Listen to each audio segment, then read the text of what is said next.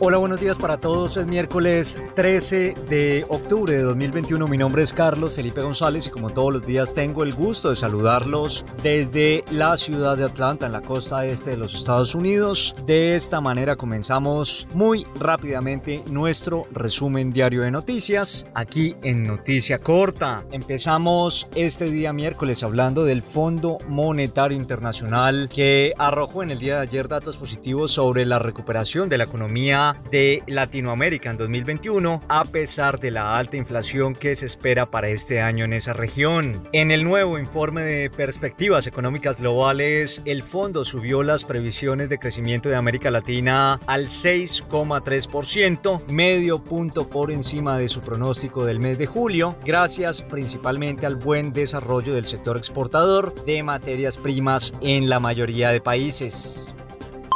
Mientras tanto, aquí en los Estados Unidos, el presidente Joe Biden aseguró al G20 que trabaja estrechamente con la comunidad internacional para apoyar al pueblo afgano a través de canales diplomáticos, humanitarios y económicos, porque según un comunicado enviado por la Casa Blanca, el presidente se reunió virtualmente con los líderes del G20 para discutir la situación política de Afganistán tras la caótica retirada de las tropas estadounidenses a finales del mes de agosto y la toma del poder por parte de los talibanes.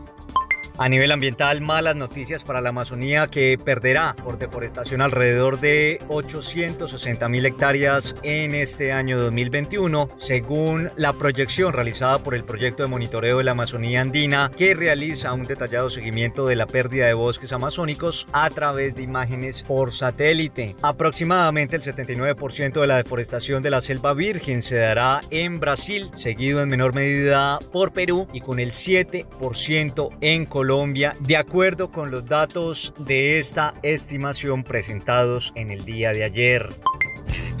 Y ahora, y ahora deportes, deportes en Noticia Corta. En la NBA, los Nets de Brooklyn anunciaron que el base Kyrie Irving, quien no se ha vacunado contra el COVID-19, no podrá competir hasta que no haya cumplido con este requisito exigido por las autoridades sanitarias del estado de Nueva York. El anuncio de los Nets incluye también la prohibición a Irving a participar de los entrenamientos con el equipo. Y en Colombia, tenistas de 15 países se darán cita en la capital, en Bogotá, en un Challenger que se llevará a cabo del 18 al 24 de octubre, en el que la primera cabeza del torneo será el colombiano Daniel Galán, la principal raqueta del país, según informó la Federación de Tenis Colombiano. El cuadro principal del DirecTV Open Bogotá le dará 80 puntos al ganador. Están además el alemán Daniel Altmaier, número 114 del mundo, y los chilenos Tomás Barrios y Alejandro Tavilo, goza de amplio recorrido en el circuito de la ATP, donde ya ocupan la casilla 38 del mundo.